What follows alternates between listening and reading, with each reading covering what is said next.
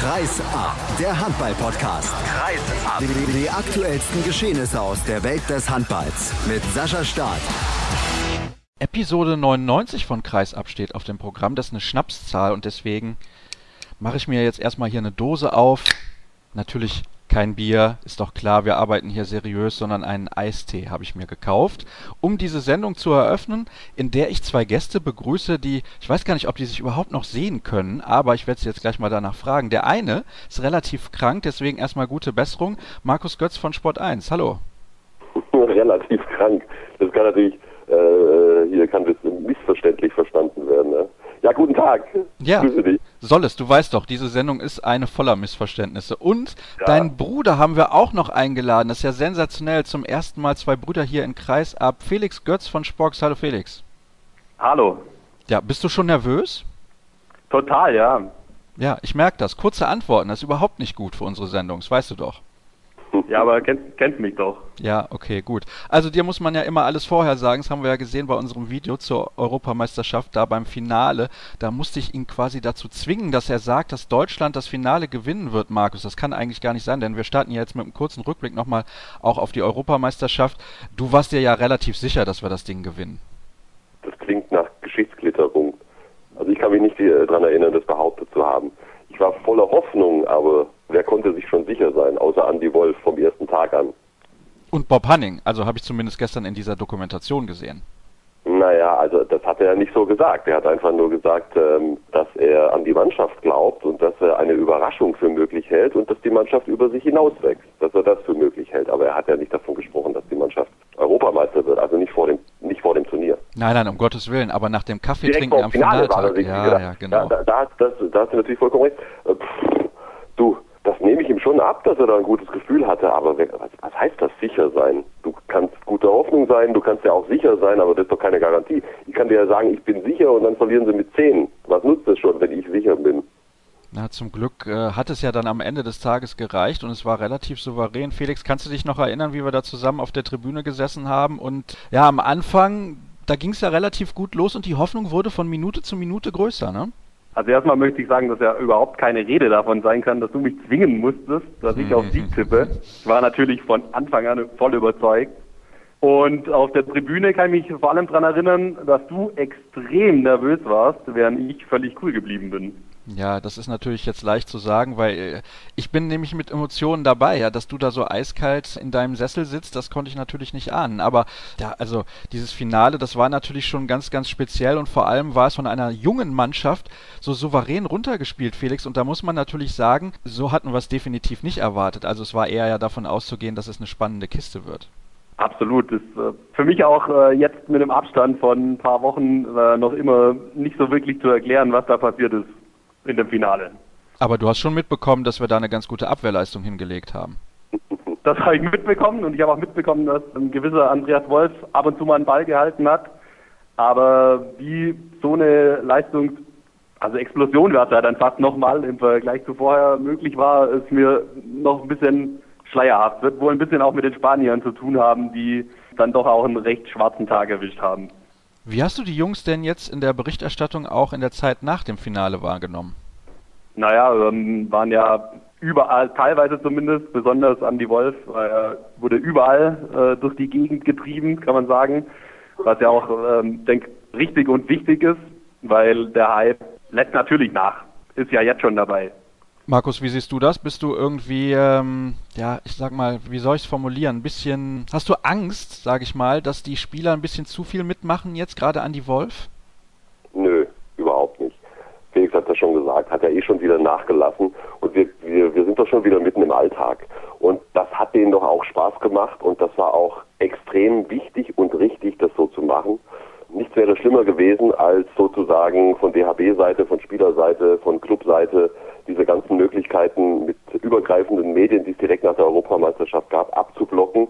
Mit der Begründung, oh, das wird ja alles zu viel und zu anstrengend und die Bundesliga steht ja vor der Tür. Das wäre fahrlässig gewesen. Man musste diese Möglichkeiten nutzen und zwar so gut es ging. Ich finde, das hat der DHB, das haben die Spieler, das haben die Clubs gut gemacht. Und jetzt sind wir schon mittendrin im Alltag. Ja?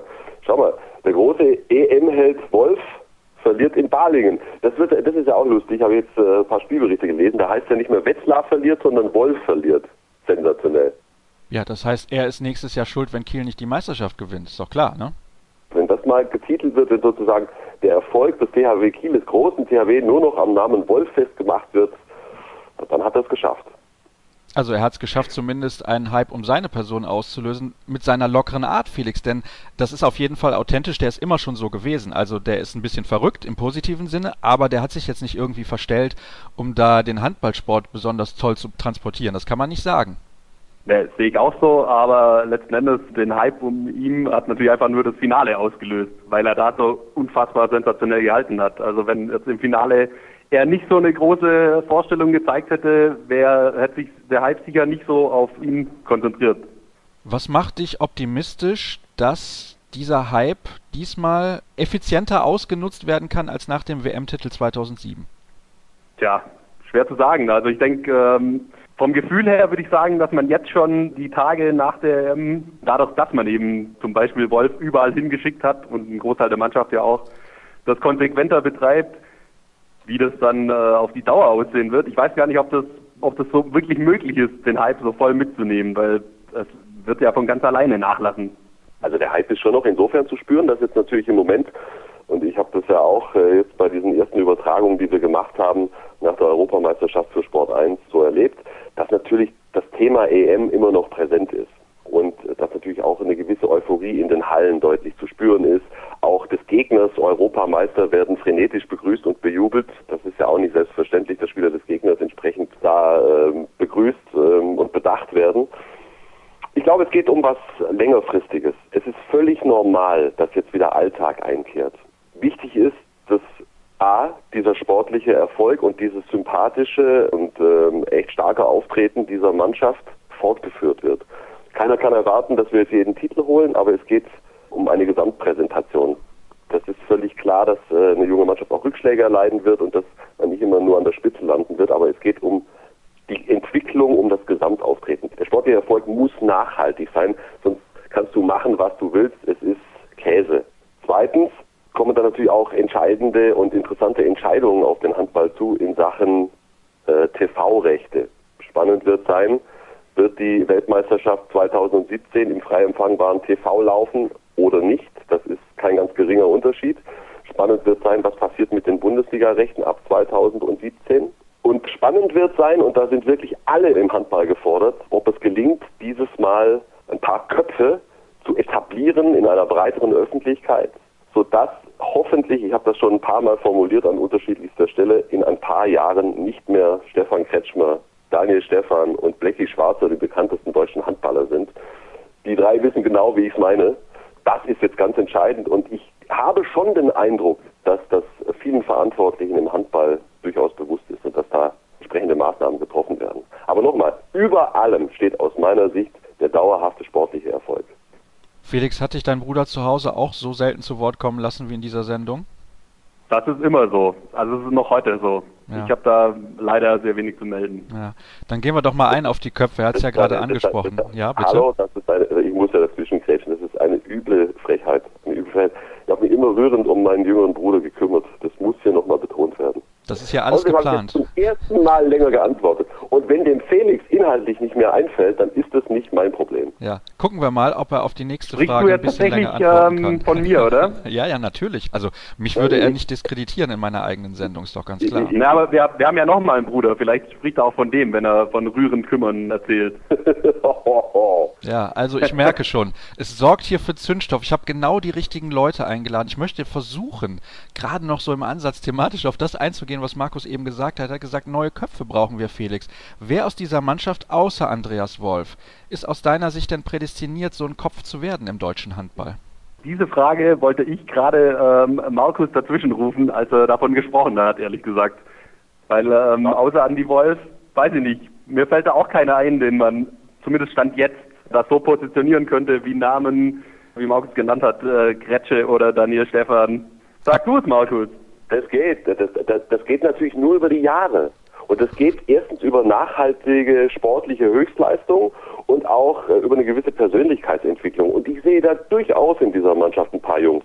Uwe Gensheimer sowieso, der ist eh schon mittendrin und der wird ja wieder zur Mannschaft zurückkehren. Lass uns mal gucken, was mit so einem wie Rune Darmke passiert. Ich finde den super cool. Sein ganzes Auftreten, seine spektakuläre Spielweise.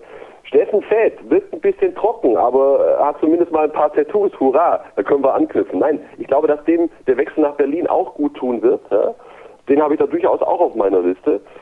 Also ich, ich, ich bin da nicht so hoffnungslos. Ich glaube schon, dass da ein paar Jungs mit dabei sind, die man entsprechend platzieren kann. Auch Paul Drucks wird zur Mannschaft zurückkommen. Das ist ein sehr intelligentes Kerlchen. Der ist auch super jung. Von dem erwarte ich mir auch noch einiges. Also abwarten. Felix, kannst du dich mit diesen Namen einverstanden erklären? Ich hätte da noch Yannick Kohlbacher in den Raum zu werfen und das, das Erik auch, Schmidt. Das ist auch ein Vogel. Stimmt. Also das war jetzt überhaupt nicht negativ. Das ist eine gute Idee. Ja, also Kohli, jetzt wo du sagst, würde ich da auf jeden Fall auch nennen. Ich meine, der hat, ähm, war derjenige, der während der M auch permanent vor nichts und niemandem Angst hatte und das auch deutlich gesagt hat. Dass auch vor dem Dänemark-Spiel war er einer der wenigen, die ganz klar gesagt haben, die Dänen hauen wir weg, fertig aus. Und das ist natürlich schon erfrischend, so eine Herangehensweise. Ja, ich glaube, und das ist der große Vorteil, dass diese Jungs alle wirklich so sind. Also ich hatte bei keinem den Eindruck, die wollen da jetzt besonders cool oder besonders lustig sein und wer diese Dokumentation da gestern gesehen hat im NDR, ich würde mal behaupten, die gibt's auch noch in der Mediathek, sollte man sich auf jeden Fall mal ansehen. Und sowas brauchen wir in Zukunft mehr, ja, dass man da irgendwie emotional mitgenommen wird. Ich muss das Thema spontan wechseln, denn ich weiß, ja, der Kollege hustet schon wieder, ist ein bisschen krank, ich habe es ja eben gesagt. Ja, ist kein Problem.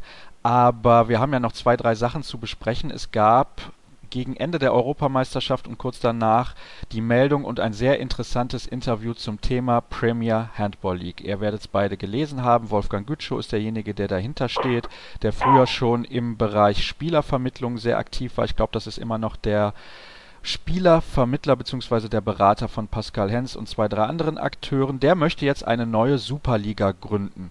Felix, deine grundsätzliche Meinung dazu? Naja, also grundsätzlich ist mal meine Meinung, dass die Champions League bis mindestens zum Viertelfinale ziemlich äh, unattraktiv ist und dass auf jeden Fall irgendwas passieren muss in der Richtung. Also ich meine, diese völlig aufgeblähte Gruppenphase mit gefühlt 180 Spielen, mit vielen Mannschaften, die auch überhaupt keinen Reiz haben, bringt einfach nichts.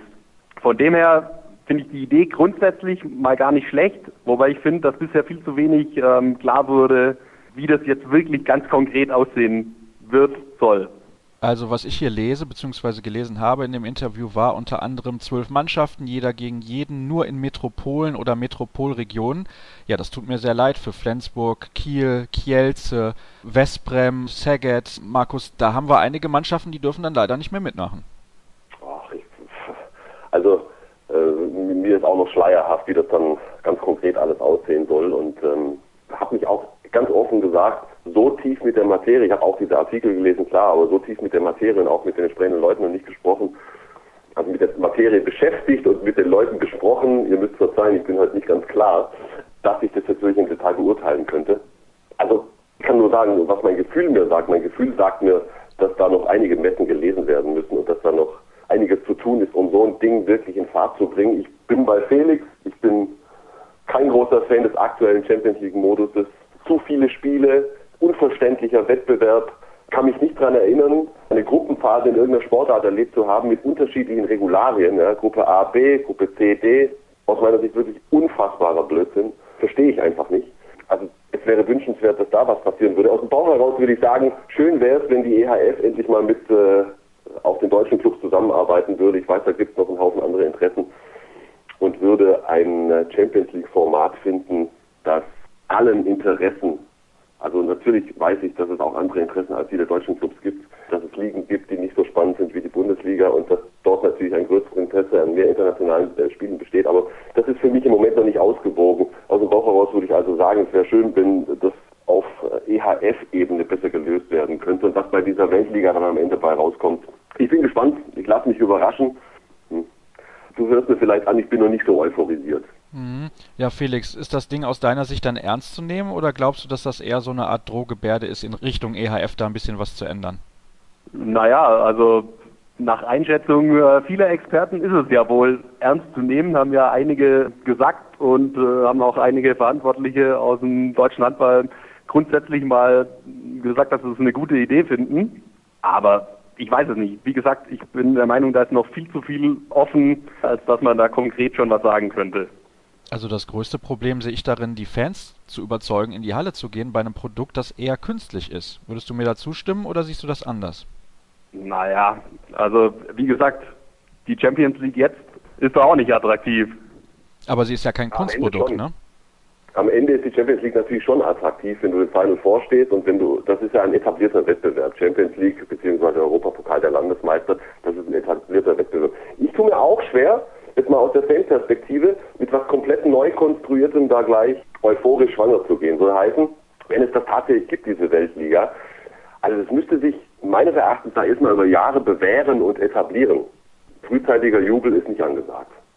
Also ich stehe dem Ganzen auch ein bisschen kritisch gegenüber, hatte da auch Kontakt mit Wolfgang Gütschow und wir haben da ein bisschen hin und her geschrieben, denn ich plane da auch eine Sondersendung und die wird es dann wahrscheinlich Richtung Sommer geben, denn er hat mir gesagt, da gibt es dann neue Informationen. Also ja, ich bin mal sehr gespannt, wie sich das entwickelt. Auch in Anführungsstrichen nur zwölf Mannschaften klingt ein bisschen wenig im Endeffekt dann auch, weil ich nehme mal an, dass wir dann doch mehr als eine Mannschaft aus Deutschland haben, vielleicht auch mehr als eine Mannschaft aus Frankreich, aber gut.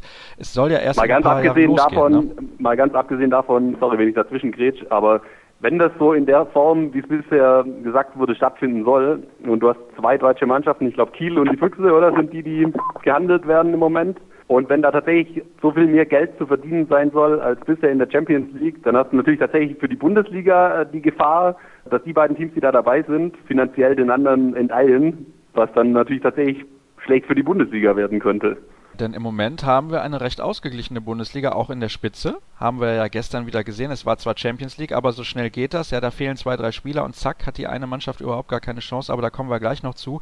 Ich muss wieder in der Thematik springen, denn es gab einen, und ich bin mir sicher, dass ihr das auf jeden Fall gelesen habt, sehr diskussionswürdigen Artikel Kollegen will ich ihn gar nicht nennen, von Wolfram Eilenberger, der geschrieben hat, ja, der Handball in Deutschland ist im Prinzip nicht integrationsfähig und die anderen dürfen irgendwie nicht mitmachen. So möchte ich es mal kurz zusammenfassen.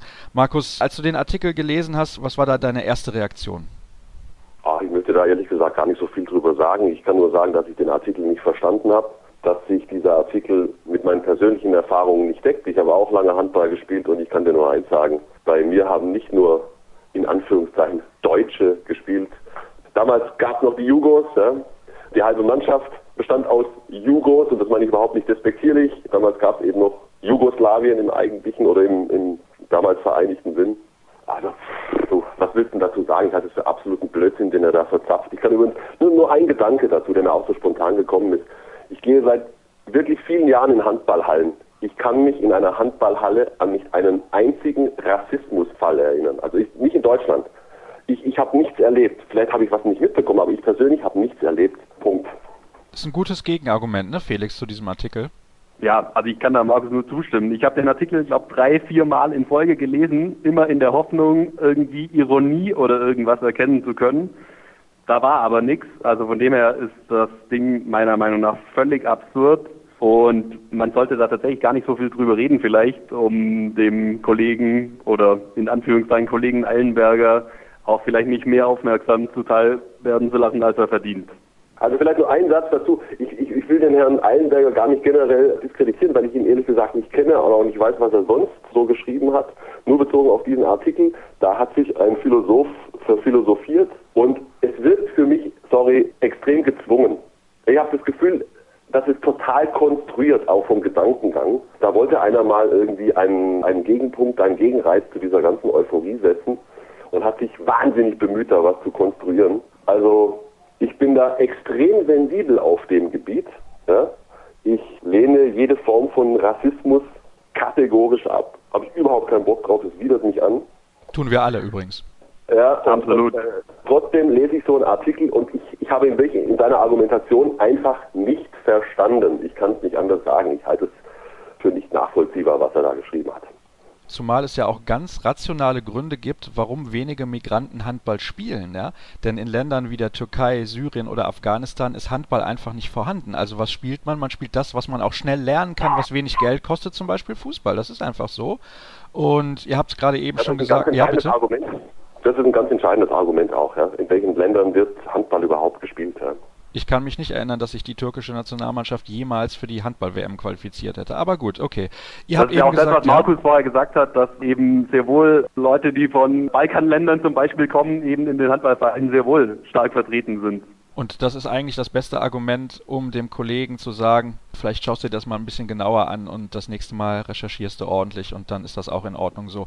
Ihr habt aber gesagt, jetzt haben wir schon viel zu lange darüber gesprochen, ihr wolltet eigentlich gar nicht darüber sprechen, deswegen kommen wir zum letzten Thema in unserer Sendung. Es gibt am Mittwoch, Markus, und ich nehme mal an, dass du vor Ort sein wirst, ein sehr, sehr interessantes Spiel in der DKB Handball Bundesliga. Die Löwen spielen gegen Flensburg. Für mich ist das das wichtigste Spiel im restlichen Saisonverlauf, weil es sehr, sehr viel entscheiden kann. Siehst du das ähnlich?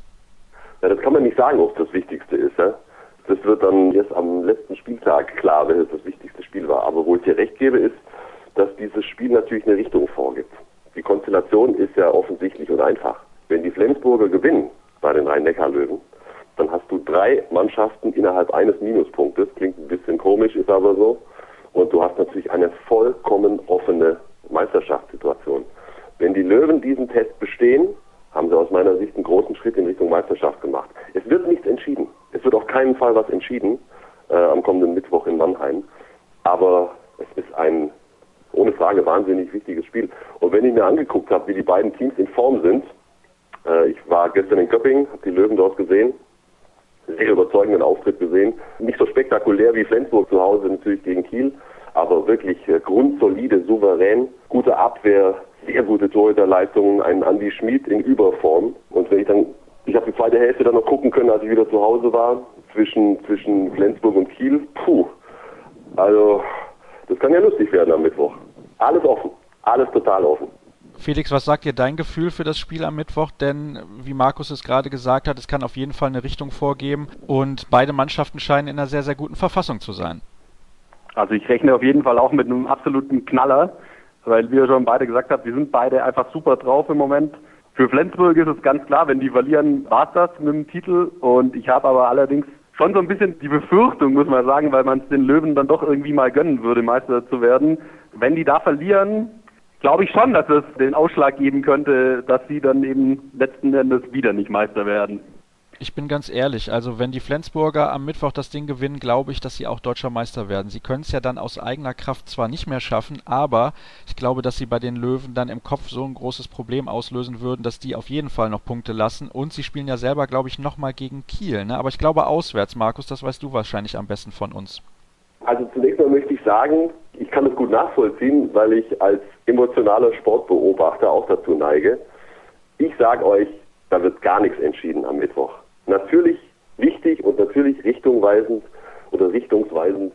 Aber wir haben noch so viele Spiele und es gibt noch so viele unterschiedliche Konstellationen, Möglichkeiten, Verletzungen und so weiter und so fort. Ich sehe nicht die super stabile Übermannschaft, die da jetzt bis zum Ende durchmarschiert.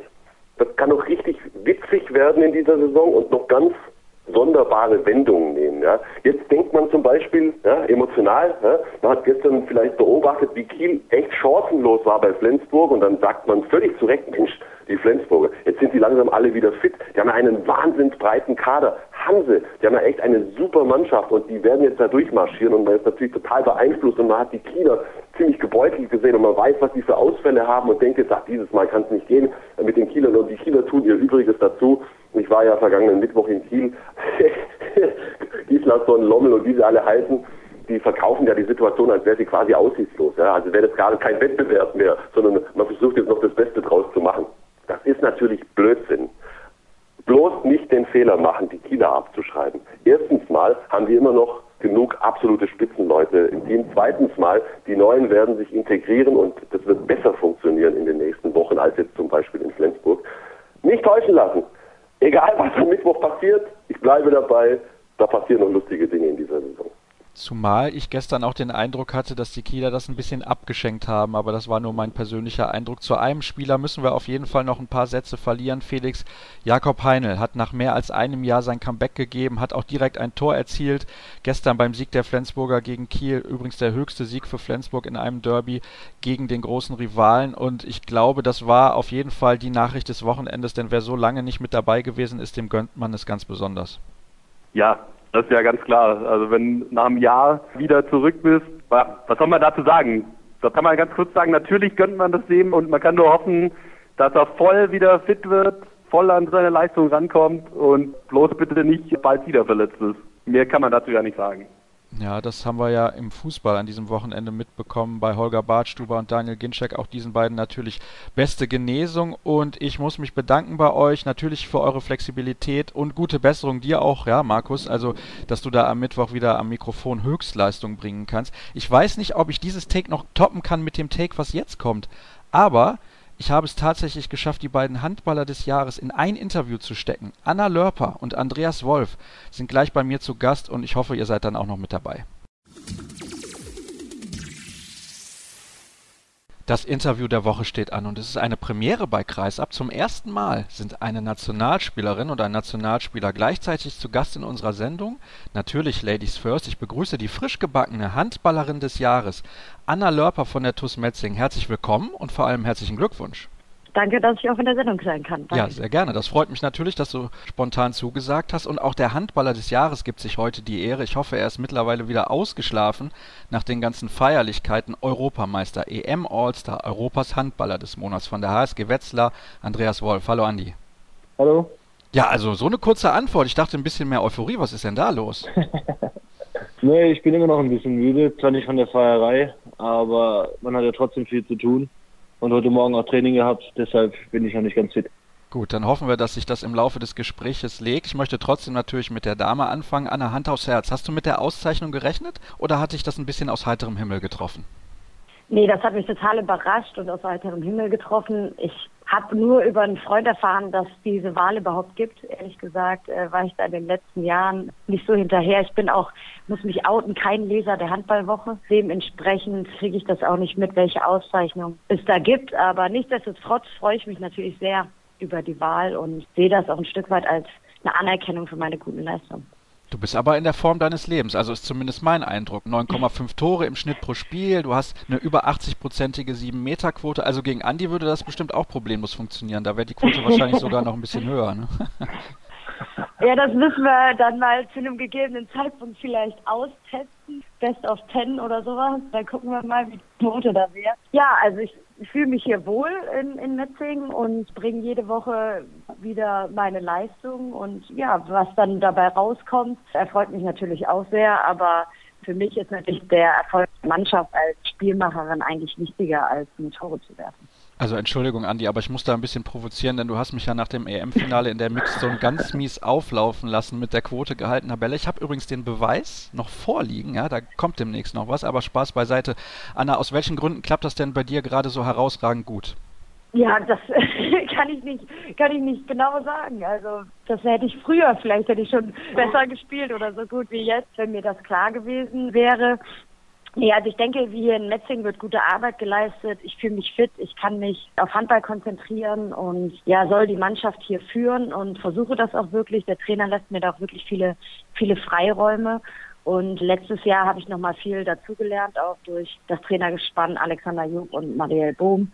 Alexander war auch selber Spieler in der Bundesliga und hat mir aus dem Männerbereich noch viel mitgegeben. Und ja, das habe ich in meinem Spiel, mein Spiel selber noch mal ein bisschen neu entwickelt und seitdem läuft es wirklich optimal. Da sprechen wir gleich noch drüber, über die Trainer. Andi, ich möchte natürlich auch dich mal zu Wort kommen lassen. Auch dir natürlich nochmal herzlichen Glückwunsch zu dieser Auszeichnung. Ist das sowas wie das i-Tüpfelchen für dich nach den ganzen Erfolgen in den letzten Wochen? Ja, das habe ich auch schon im Interview gesagt. Es ist ganz schöne Auszeichnung, äh, Auszeichnung, Auszeichnung boah, schwieriger Tag heute, zu bekommen, die eben von den Fans verliehen wird, nicht nur von Handball-Experten. Und äh, deshalb habe ich mich natürlich sehr darüber gefreut. Ich weiß, du bist sehr optimistisch in das Turnier gegangen. Du hast ja von Anfang an gesagt, wir können Europameister werden. Aber hattest du jetzt schon mal die Gelegenheit, das alles so richtig Revue passieren zu lassen oder fühlt sich das immer noch ein bisschen surreal an? Ah, es ist immer noch ein bisschen surreal. Also jetzt hat natürlich der harte Bundesliga-Alltag einen äh, wieder eingeholt mit der unglücklichen Niederlage in Balingen. Aber die Europameisterschaft nimmt uns trotzdem keiner weg. Und ich denke, von den Wetzlarern auf jeden Fall auch noch keiner realisiert, was wir wirklich geschafft haben. Und richtig zur Ruhe kommen konnte man eben auch nicht. Von den ganzen Dingen, die du jetzt mitgemacht hast nach der Europameisterschaft, was hat dir am meisten Spaß gemacht? Du warst ja bei vielen Veranstaltungen. Ah, es ist, äh, ich habe ja kein Ranking erstellt, ehrlich gesagt. Also natürlich war als Bayern-Fan der Besuch bei den Bayern ganz schön, aber auch bei der Eintracht zuzuschauen beispielsweise oder auch Stern TV sind äh, tolle Erfahrungen, äh, die ich bis jetzt gemacht habe. Und es ist auch sehr angenehm, so viele neue Leute zu kennen. Die Leute waren alle sehr nett, alle sehr offen. Und deshalb war das, wie gesagt, auch eine ganz, ganz angenehme Sache. Ja, wart mal ab. Wenn du keine Bälle mehr hältst, ja, dann geht das ganz, ganz schnell. Dann sind die Schulterklopfer alle wieder weg. Aber Spaß beiseite. Wir haben eben schon ein bisschen kurz darüber gesprochen. Anne hat es auch gesagt, wie wichtig natürlich auch die Trainer für die eigene Leistung sind. Zumindest nach außen, finde ich, sind Dago Sigurdsson und dein Vereinstrainer Kai Wandschneider als Typ nicht gerade ähnlich. Ist das wirklich so und wo liegen die größten Unterschiede bei den beiden? Ja, natürlich ist so ein Trainer auch maßgeblich. Ich denke, das Wichtigste vor allem für Spieler ist, dass sie Selbstvertrauen haben und äh, dementsprechend müssen die Trainer halt auch ihr Vertrauen bekunden. Bei, bei Kai geschieht das ganz oft durch äh, Einzelgespräche oder auch Anmerkungen im Training und äh, ich denke, bei Dago ist es eher subtiler, dass er einfach sagt, wenn du spielst, dann vertraue ich dir. Und von daher kann man mit beiden relativ leicht umgehen, oder ich zumindest. Und Sie haben natürlich auch unterschiedliche Ansätze, was, was den Trainingsaufbau angeht. Aber ich finde, sie sind beide hervorragende Trainer und ich denke, der Erfolg gibt beiden auch recht. Ja, so kann man das, glaube ich, sagen. Dein Trainer aktuell in Metzingen, Anna Shaba Konkoli, der war schon sehr erfolgreich als Trainer. Er hat früher in Gjör gearbeitet und ich denke, der hat auch ein bisschen dazu beigetragen, dass du deinen zweiten sportlichen Frühling erlebst. So möchte ich es mal formulieren. Denn nach deiner Rückkehr aus Dänemark hattest du in Oldenburg so ein Jahr, wo es nicht so lief wie erhofft. Ja, das ist sicherlich richtig. Nachdem Dänemark für mich sehr erfolgreich war, die zwei Jahre, wollte ich unbedingt wieder nach Deutschland zurück. Bin in Oldenburg nie so richtig angekommen sportlich und ja, da hat da hat es einfach nicht gepasst. Dementsprechend habe ich den Weg zu einem anderen Verein gesucht. In Metzingen bin ich super aufgenommen worden und sicherlich sind Trainer generell sehr wichtig. Letztes Jahr mit Alex und Marielle hatte ich ja schon erwähnt, die haben mich sehr viel weitergebracht und auch Chava bringt da sicherlich jetzt viele neue Bestandteile nochmal rein und auch auch internationale Erfahrung. Dementsprechend wird er auch sicherlich seinen Anteil haben. Er vertraut mir vollkommen. Ich bin letztendlich seine Spielmacherin, seine rechte Hand auf dem Spielfeld und diese Freiheit genieße ich einfach. Was hat dir diese Auslandserfahrung in Dänemark eigentlich gebracht?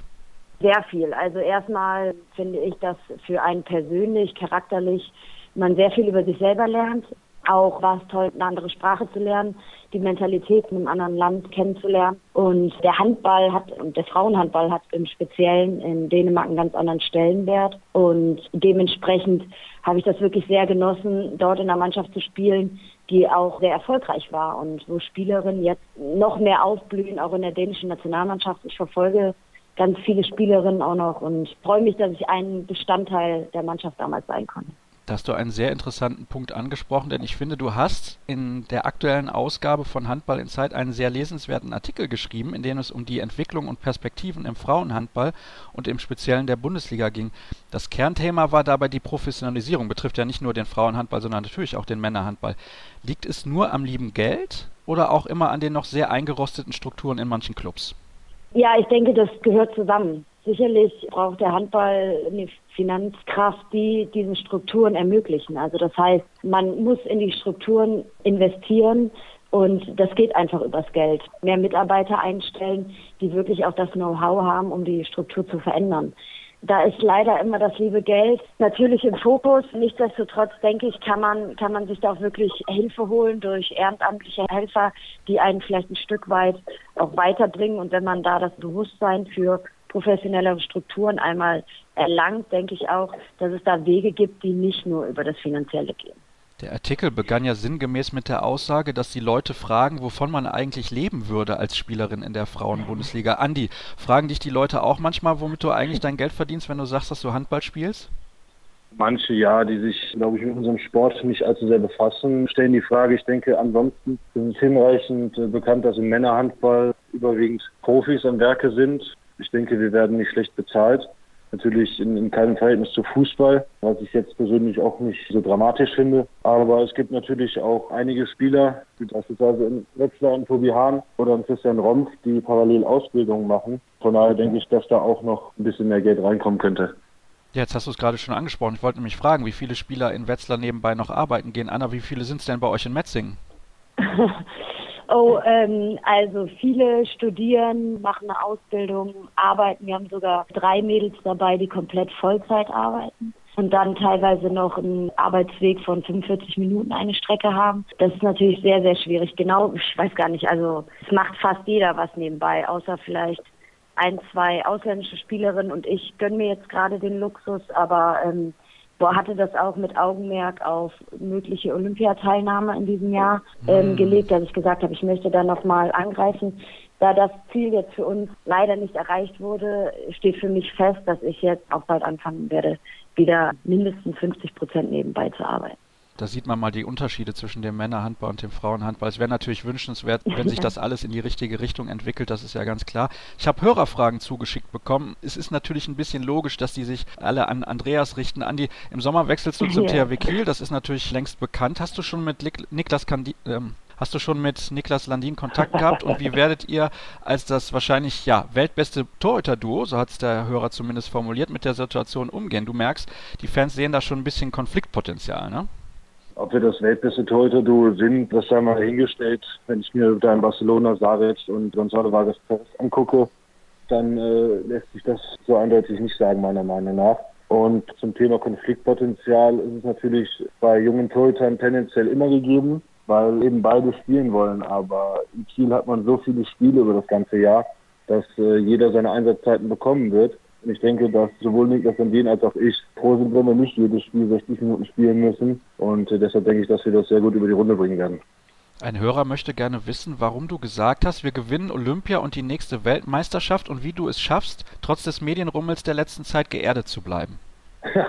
Warum äh, sollten wir Olympia und Weltmeisterschaft nicht gewinnen? Ich denke, mit der gleichen Einstellung bin ich auch in die Europameisterschaft gegangen. Und ich bin eben Sportler und ich sage, ich gewinne jedes Spiel. Es ist mir egal, ob wir gegen Frankreich spielen oder ob wir mit Wetzlar im Spiel spielen. Für mich zählt äh, der Sieg und ich sage von vornherein nicht, äh, ich bin froh mit dem fünften Platz oder ähnliches, weil das einfach Niederlagen oder zumindest keine Siege implizieren würde. Und äh, deshalb sage ich natürlich einfach von Naturell aus, dass wir auch Olympia gewinnen. Das ist natürlich ein sehr schwieriges Turnier, genau wie die Weltmeisterschaft danach im Jahr. Aber wir haben das stärkste Turnier meiner Meinung nach mit der Europameisterschaft gewonnen. Man hat gesehen, was für ein Potenzial in dieser Mannschaft ist und wenn wir das wieder abrufen können, dann können wir auch Olympia gewinnen. Anna, wie intensiv hast du das verfolgt, was die Jungs in Polen da geleistet haben und hast du auch dann vor dem Fernseher richtig mitgefiebert?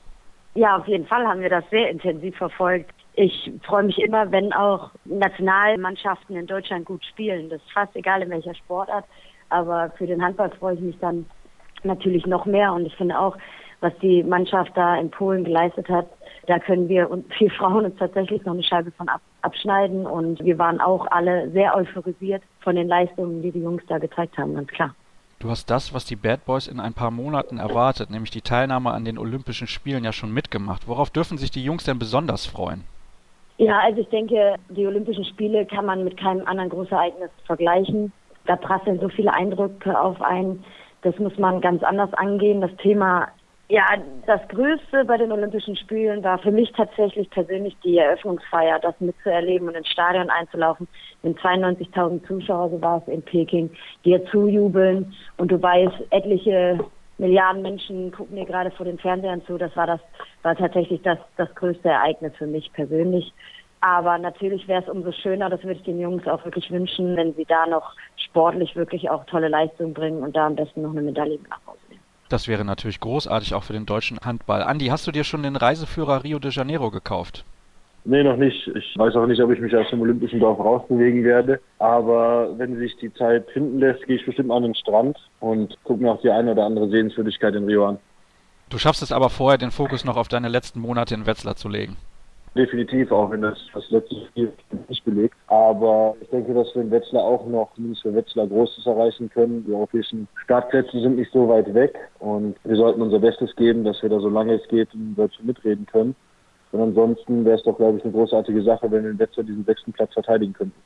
Ich glaube auch. Und in Metzing ist noch der Titel drin, Anna. Ihr habt jetzt am Mittwoch und am Freitag zwei sehr, sehr wichtige Spiele und das gegen den gleichen Gegner, den HC Leipzig. Ja, richtig. Aber vom Titel möchte ich eigentlich nicht so gern sprechen. Unser Saisonziel ist und bleiben die internationalen Startplätze. Ich denke, Favoriten auf den Titel sind der andere man sollte das Ganze doch realistisch betrachten. Nichtsdestotrotz sind die Spiele Mittwoch und Freitag gegen Leipzig zu Hause. Dementsprechend wollen wir die natürlich auch gewinnen. Wir schenken nichts her und das wäre natürlich sehr, sehr schön, da zwei Siege rauszuholen. Wenn man die Tabelle in der Frauenhandball-Bundesliga auch anguckt, ist da alles sehr eng, sowie nach oben als auch nach unten. Und dementsprechend zählt da letztendlich jeder Punkt. Warum sollten die Leute denn besonders am Freitag in Tübingen in die Halle kommen? Ja, Tübingen ist für uns immer was ganz Besonderes. Also da haben wir viel größeres Publikum als bei uns in der Eschhalle. Nichtsdestotrotz genau die gleiche überragende Stimmung. Und Europapokalspiele für die Metzingen sind noch was ganz Besonderes, weil der Verein dieses Jahr das erste Mal europäisch spielt. Und ja, wir werden auf jeden Fall alles geben und würden uns über viele, viele Zuschauer am Freitag freuen. Wer also noch überlegt hinzugehen, der sollte zuschlagen im Ticketshop auf der Internetseite der Tussis quasi das Gegenstück zu den Bad Boys, wenn man so möchte. Ich wünsche euch auf jeden Fall für eure Ziele in dieser Saison noch viel Erfolg.